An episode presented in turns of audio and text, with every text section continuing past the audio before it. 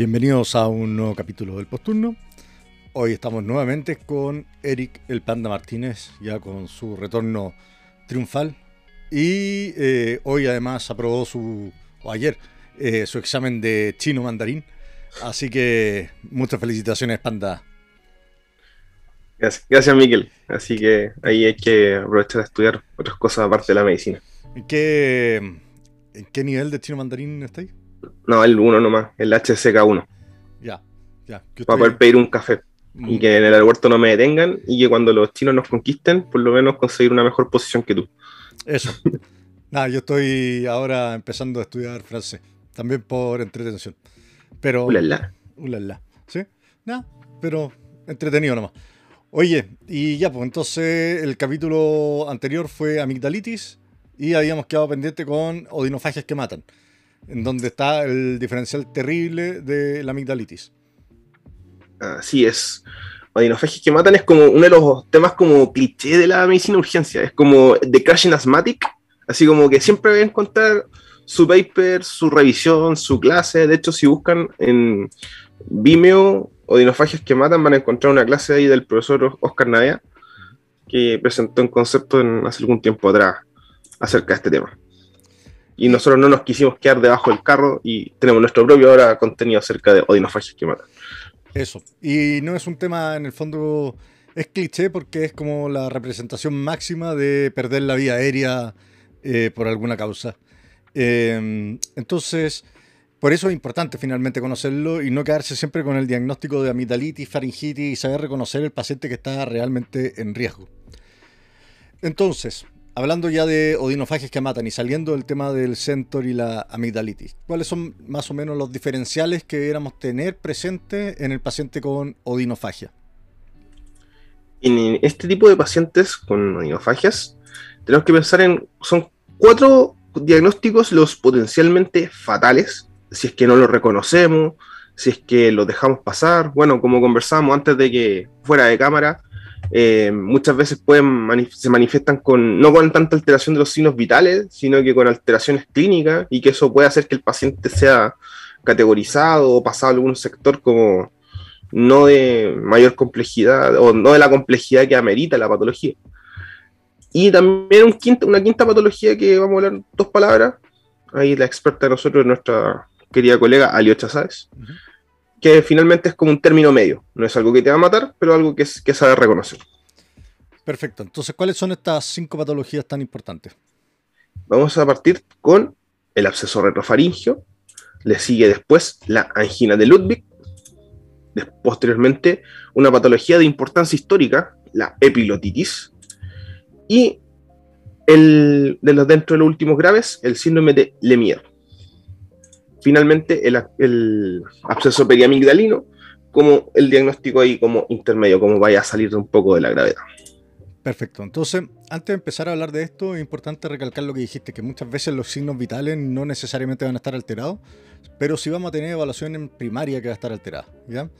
Eh, la gran mayoría de estos cuadros eh, van a venir con dolor, van a venir con fiebre, y ya cuando son más graves, uno empieza a tener cambios que son propios de la vida aérea. ¿ya? Y vamos a escuchar pacientes que pueden tener estridor, vamos a ver pacientes que a lo mejor están con cialorrea, vamos a ver pacientes que van a tener cambios en la voz.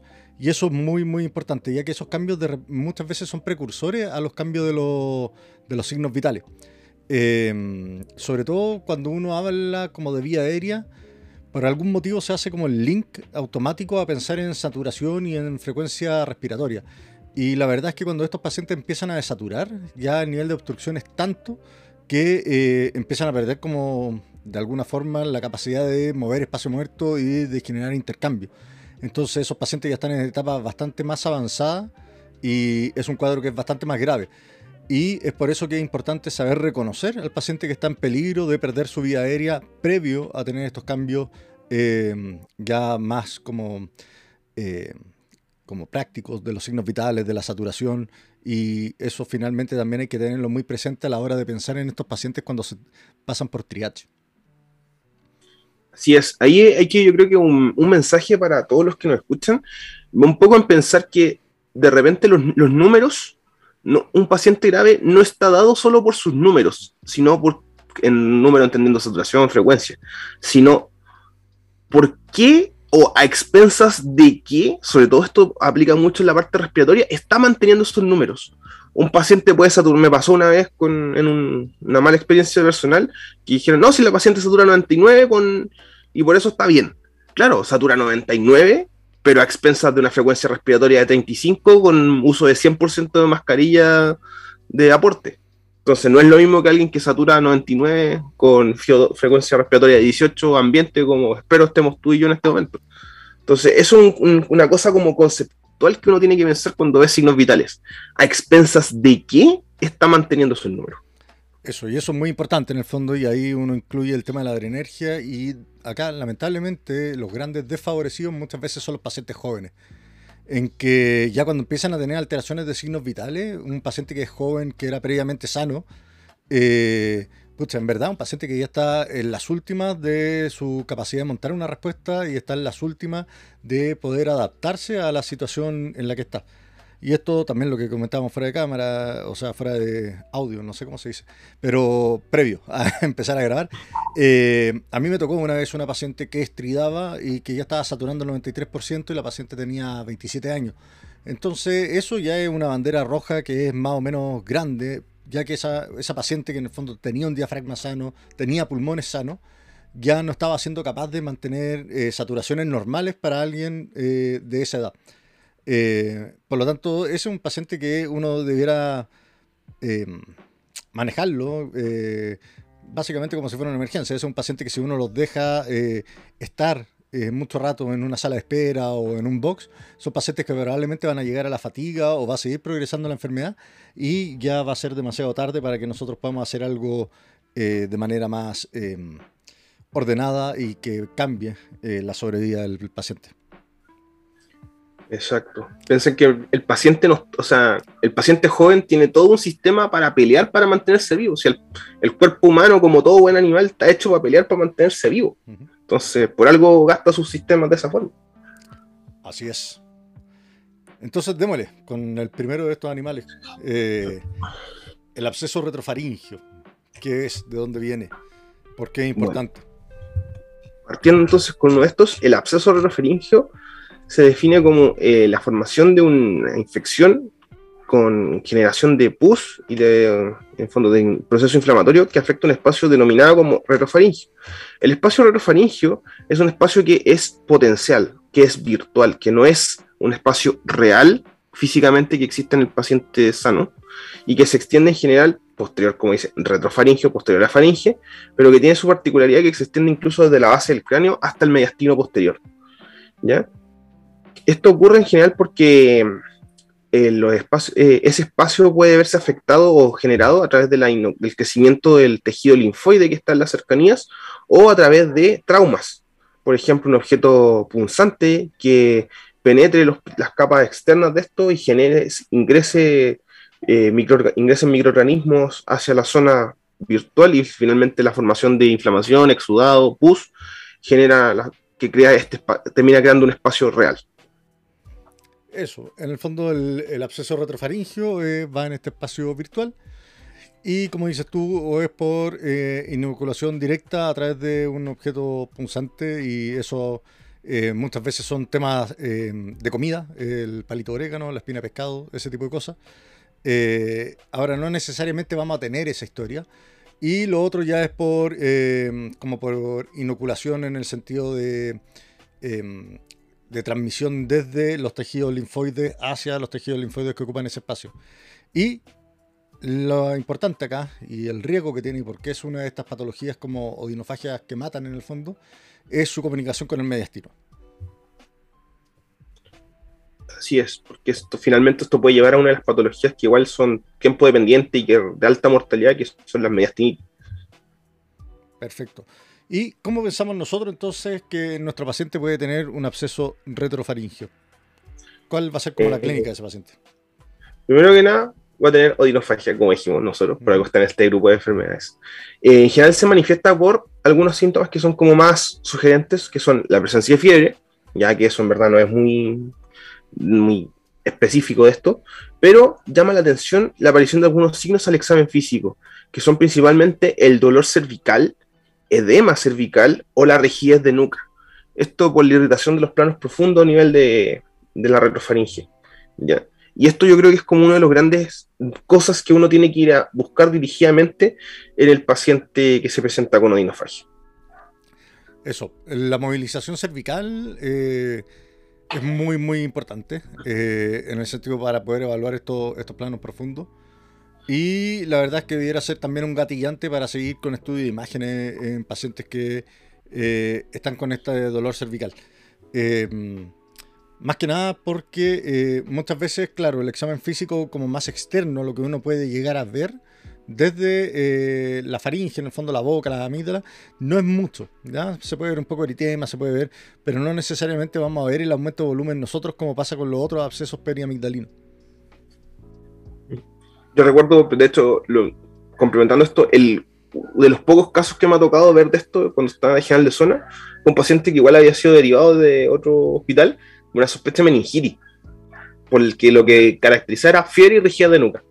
Y claro, no era, no era que fuera una verdadera rigidez de nuca, sino que finalmente el paciente tenía un cuello muy duro, era muy cervical.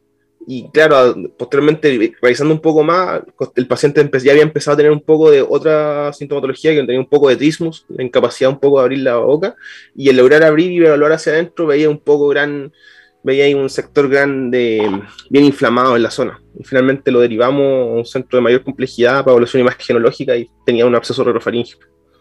Perfecto. Oye, y de, de estos abscesos retrofaringios, ¿a qué tenemos que involucrar? ¿Qué hacemos? ¿El paciente se puede ir para la casa una vez que tenemos el diagnóstico? ¿Amoxicilina oral? ¿Cuál es, cuál es el tratamiento? Este, como, este, esta patología requiere, eh, primero que nada, uno, una evaluación idealmente en un centro de, de una complejidad que al menos tenga la posibilidad de evaluarlo con imagenología con un escáner. ¿ya? Si bien las radiografías de- de- que pueden ser más disponibles pueden ayudarnos a una sospecha, en verdad, en, en los tiempos modernos en los que estamos ahora, el escáner es lo que nos va a permitir hacer un, un diagnóstico más preciso, acortar los diferenciales y, finalmente poder manejar bien al paciente involucrarle al otro, a los otros dos equipos que hay que importan en estas situaciones. El equipo número uno quizás va muy de la mano de nosotros, va de, eh, en qué tan comprometida está la vía aérea de este paciente.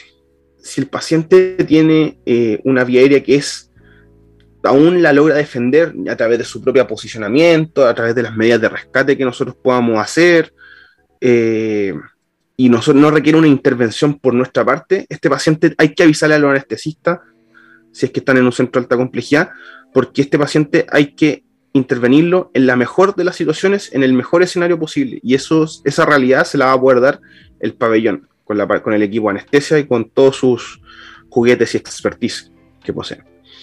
Y de la mano del anestesista, porque claramente el anestesista no va solo, va el equipo quirúrgico. Y este equipo quirúrgico está dado por el equipo otorrino. Dependiendo de algunos centros puede ser cirugía cabeza y cuello, pero normalmente eso es como territorio de los principalmente. Porque puede llegar a requerir un drenaje en pabellón. Eso. Y son pacientes que habitualmente se benefician del inicio antibiótico de amplio espectro, de inicio precoz, eh, y son pacientes que la gran mayoría de las veces se ven escépticos. Todos estos pacientes con estos abscesos no se ven bien.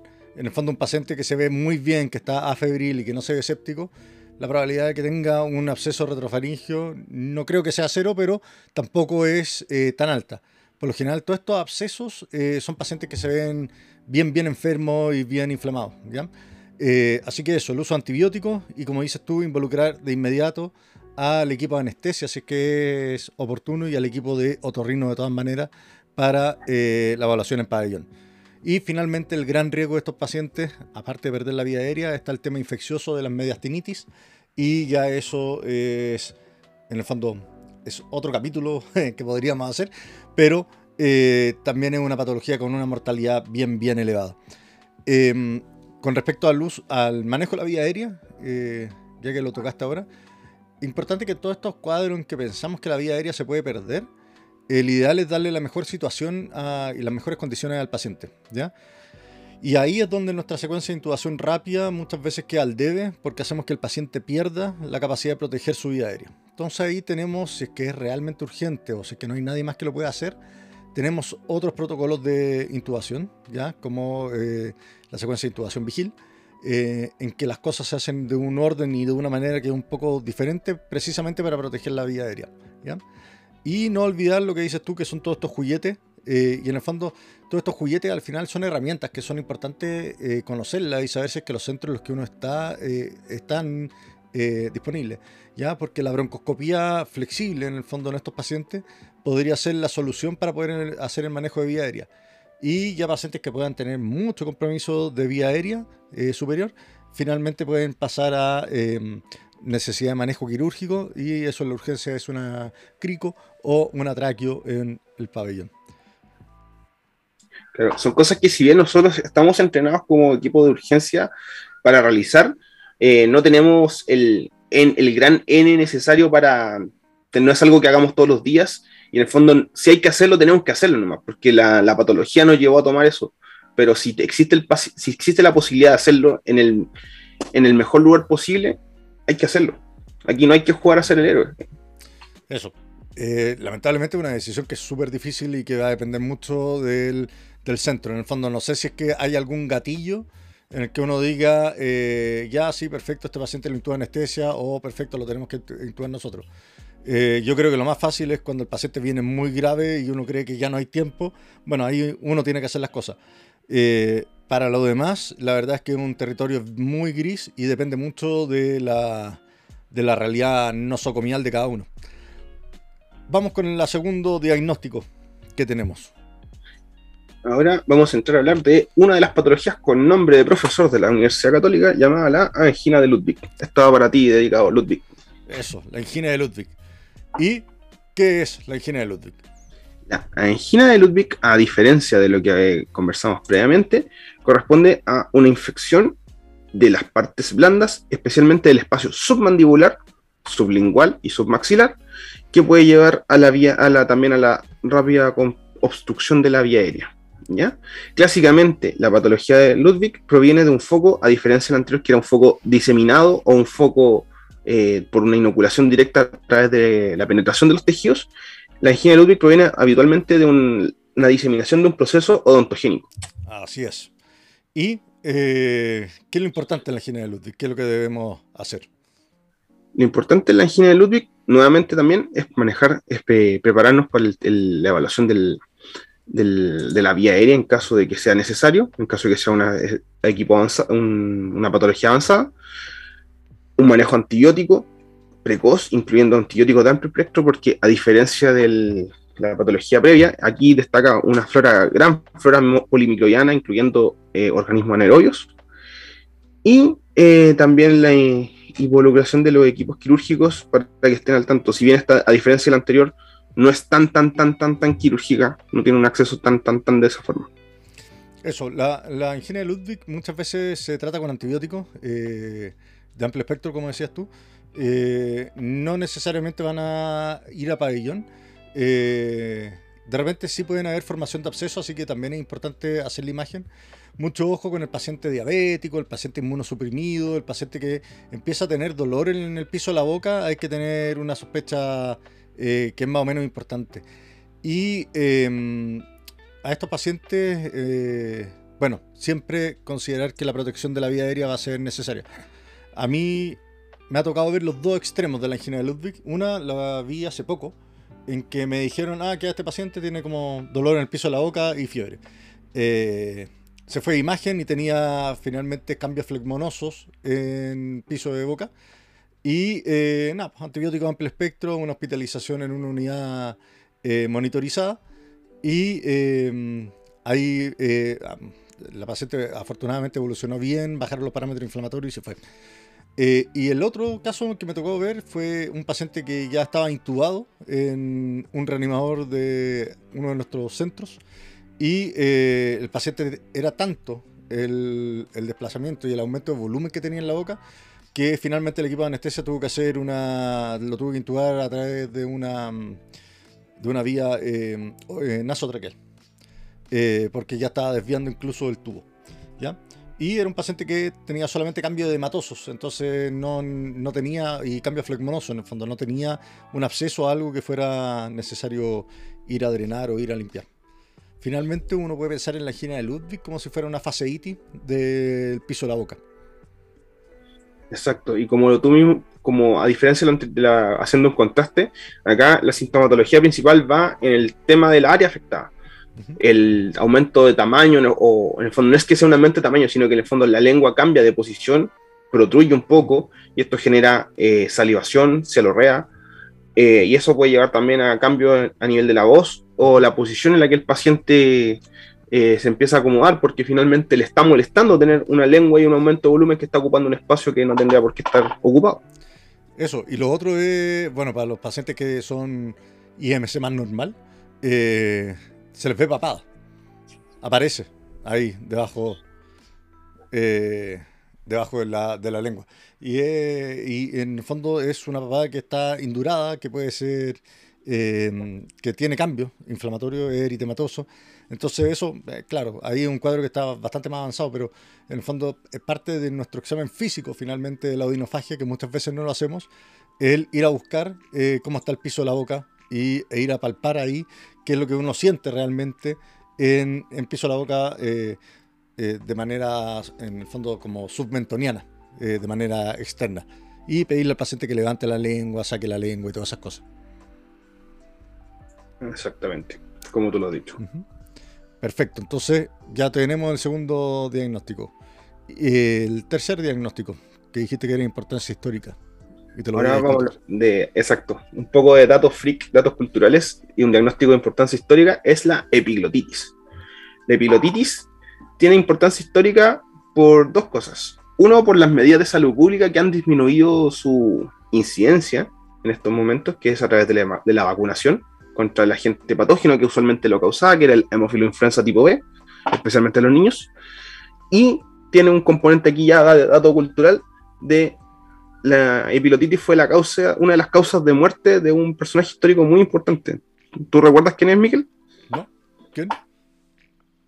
Eh, George Washington, en los Estados Unidos. Ahí inserte los, los ruidos del águila, los ruidos de los fuegos artificiales, los ruidos de los cazas F-16 pasando. Eso.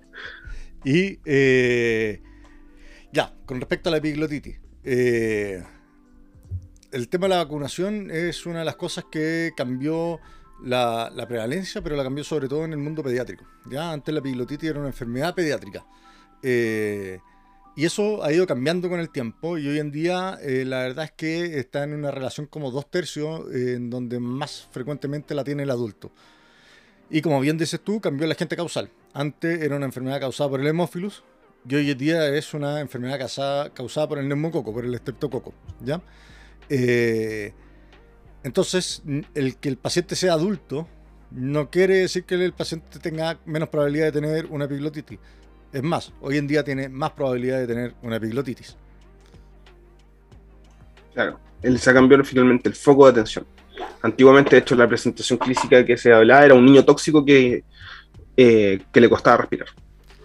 Eso, y que llegan en esta postura de trípode, en que se afirmaban para poder ventilar mejor y eh, ajustaban la vía aérea y todas esas cosas. Eh, hoy en día la epiglotitis en realidad no ha cambiado mucho en el sentido de que el paciente adulto se sigue viendo tóxico, ¿ya?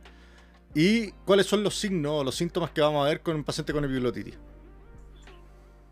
Básicamente los signos que se describen principalmente son los signos de compromiso de la vía aérea. Recordemos un poco la posición de la epiglotis, que finalmente está en una de las zonas más estrechas de la, de la vía aérea, tanto adulta como pediátrica, realmente a nivel de la laringe. Entonces, el paciente aquí se caracteriza también por la aparición del estridor.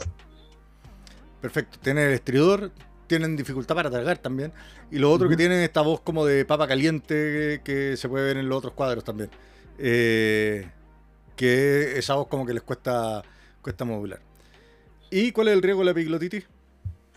En esta patología ah, sí que el, riesgo de compromiso de la vía aérea es inminente. Es una de las grandes emergencias finalmente porque está afectando una zona muy estrecha. Entonces cualquier disminución del calibre va a producir un colapso de la vía aérea y que el paciente caiga en hipoxia. Eso, y lo otro es que eh, estas son vías aéreas que finalmente se comportan de manera dinámica y en el sentido, en el momento que el paciente está despierto y está protegiendo su vía aérea, el paciente es capaz de mantener un tono laringio que permite el paso de aire. ¿ya? Eh, lamentablemente, cuando nosotros decidimos hacer nuestra secuencia de situación rápida y sedamos a este paciente, el paciente puede dejar de proteger la vía aérea, o sea, la va a dejar de proteger la vía aérea, y en el fondo va a perder ese tono que tenía y podemos perder aún más la capacidad de visualizar por dónde tenemos que intubar. Entonces, eso lo hace eh, ya mucho más complicado. Y acá está de nuevo el consejo que decía Eric antes, que probablemente en estos casos eh, está bien el inicio de antibióticos, está bien el inicio de, de, aporte de volumen, pero eh, una de las cosas que uno se debe cuestionar siempre es el involucrar al equipo de anestesia y el poder hacer uso de la fibrobroncoscopía si es que está disponible. ahora, cuando a uno le toca porque el paciente llegó muy mal, bueno, le toca nomás, como decíamos, pero eh, acá la situación ideal es que este paciente sea intubado y sea intubado eh, con una visualización directa y con bastante más certeza que lo que se puede lograr con la laringoscopía, incluso con el videolaringo. Así es.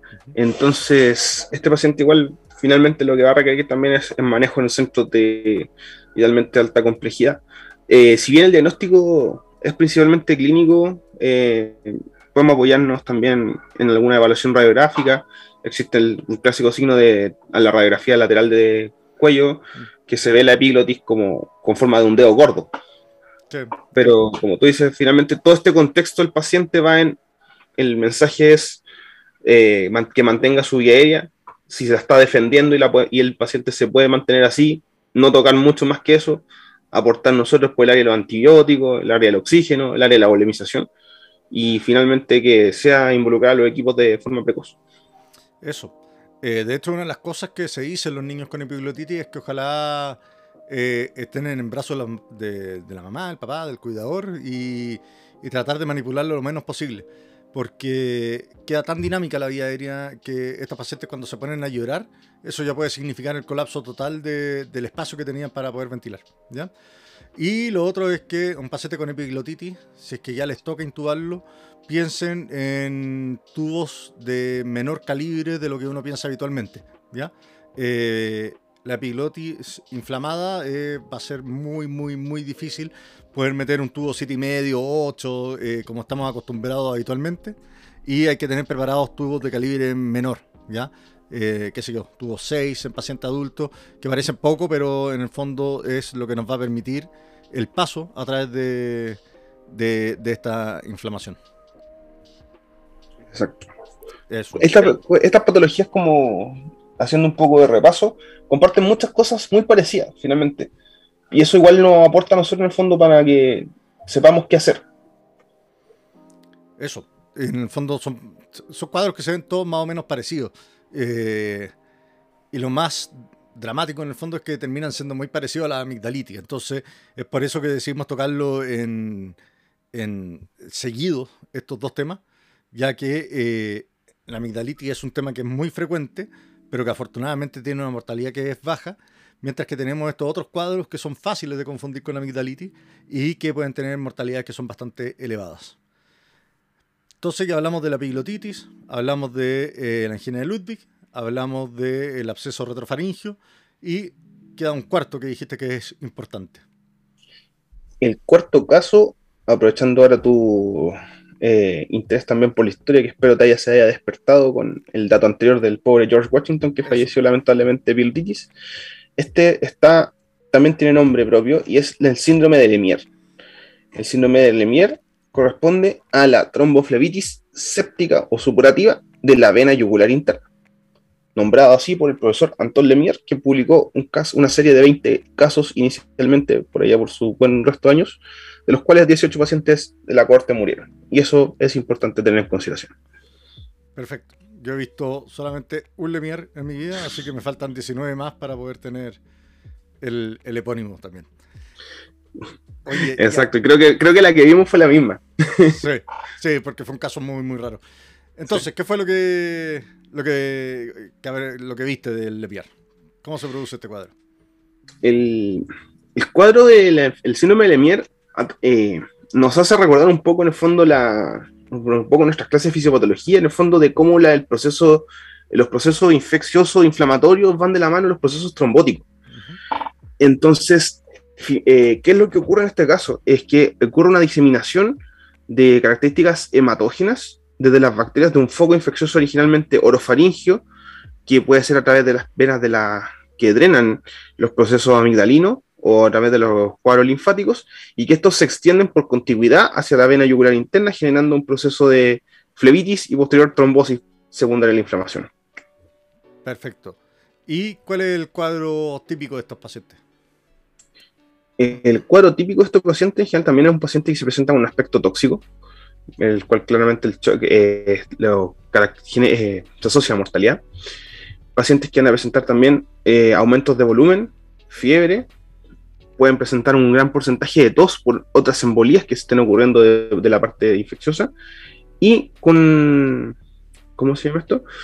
Y una sensibilidad en el fondo de la palpación de la cara anterior del cuello con edematoso. Perfecto.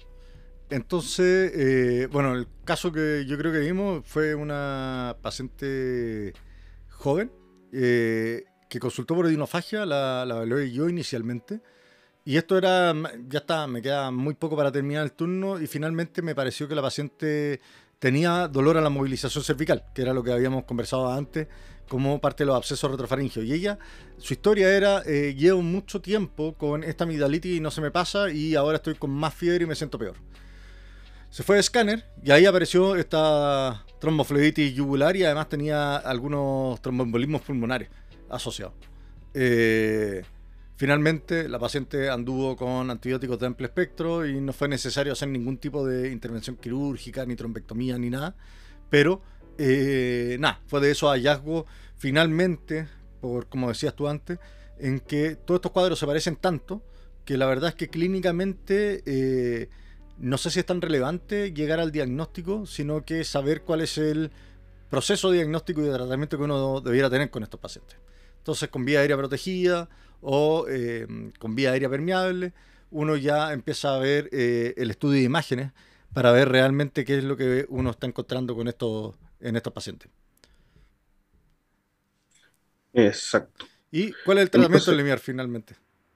Finalmente el tratamiento es similar a lo previo, son antibióticos de amplio espectro, a diferencia de los previos, esto tiene, pueden tener una duración en promedio de 4 o 6 semanas.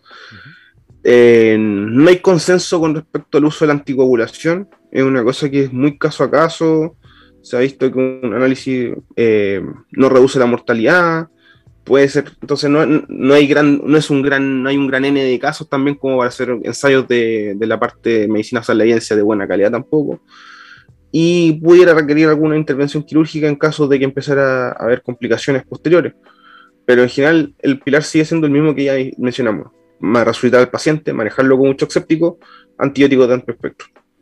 Y su disposición adecuada a una unidad donde pueda ser monitorizada y seguida por los equipos que correspondan. Perfecto. Y dijimos un último cuadro que era algo más intermedio, pero que sin duda se ve con alta frecuencia, que eran los abscesos periamigdalinos. Exactamente, Miguel territorio de expertise de la doctora Aliocha Sáez, una de nuestras compañeras de la, del programa de Medicina Urgencia de la Universidad Católica. El, el absceso periamigdalino corresponde finalmente a, la progresión de la inflamación del tejido amigdalino, que ya recordemos parte de los tejidos linfoides, que finalmente forma un proceso de tipo celulitis y que evoluciona finalmente como proceso infeccioso a la formación de un absceso. La diferencia es que estos abscesos no logran obstruir completamente la vía aérea o migrar hacia planos más profundos, como sí ocurre con lo que ya mencionamos, como los abscesos por ejemplo. Si bien son, muchos, son bastante sintomáticos, la inflamación a nivel de la parte cervical eh, altera, por ejemplo, la apertura bucal, eh, suelen andar bien con el manejo y la antibiótico y con el drenaje de esto, que idealmente debería ser por el personal más experto, el equipo Torrino, en situación de pabellón. Ahora, si bien está descrito también que se puede realizar en box incluso. Sí, eso. Eh, con respecto al drenaje de los abscesos perimigdalinos, eh, se puede hacer en box, hay técnicas, eso las pueden buscar. Eh, ahora, si es que tienen oportunidad de contactar al equipo de otorrino o de dejar hospitalizado al paciente para manejo antibiótico intravenoso, tampoco es inapropiado y de hecho para el paciente muchas veces es lo óptimo, ¿ya? sobre todo cuando no hay tanta expertise en esos procedimientos. los pacientes con abscesos periamigdalinos por lo general se ven bastante enfermos y tienen esta historia como de amigdalitis que no ha ido pasando, que se estuvo mejorando y empeoró con fiebre. Eh, lo que decías tú, el tema de la apertura bucal, que eso tiene un nombre semiológico, que es el trismus, y que es importante ir a evaluarlo en todos estos pacientes porque finalmente es lo que nos va a permitir tener la sospecha. Y eh, nuevamente, en el fondo se puede hacer el drenaje de esto en box pero ahí es importante tener una imagen previa para ver la formación del absceso, ya que muchas veces estos aumentos de volumen unilaterales son flegmones, y esos flegmones se manejan con antibiótico intravenoso y observación. Y el drenaje sería, nada, apuñalar a alguien en los pilares faringios, eh, porque sí nomás. Muy, muy cerca de una arteria que creo que es bastante importante llamada la carótida.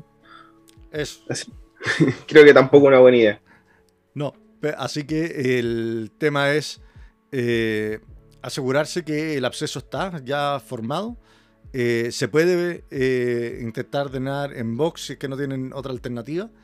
Y los antibióticos que se dejan son antibióticos para cobertura de, patología orobucal. ¿ya? no, no es mucho más allá de eso. De hecho, habitualmente quedan con ceftriaxona en, en el centro donde estamos. Entonces, confiar la cefalosporina. Así es. Que seríamos en Así que no es tan, no es tan complejo el, manejo desde ese punto de vista, pero sí hay que drenarlo. Eso.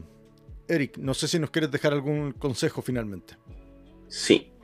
Finalmente, eh, todo este, englobando estas cuatro cinco patologías, eh, yo creo que hay que dejar tres mensajes.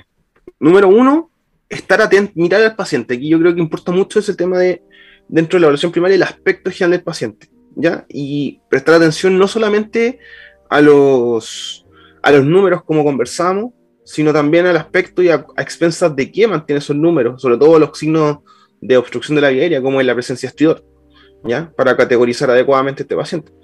Número dos, eh, que el paciente consulta, como motivo de consulta sea odinofagia y fiebre, si bien la mayoría de las veces probablemente va a ser un diagnóstico como de la urgencia que nos gusta cuando uno está haciendo fast track, que es como rápidamente entra, rápidamente sale de, la, de nuestro box, hay que prestar atención a las banderas rojas que nos, nos deben hacer parar un poco en nuestro pensamiento y decir, oye, sabes que aquí algo anda raro, algo anda diferente. Y eso empezar a buscar dirigidamente la aparición de alguna de estas patologías.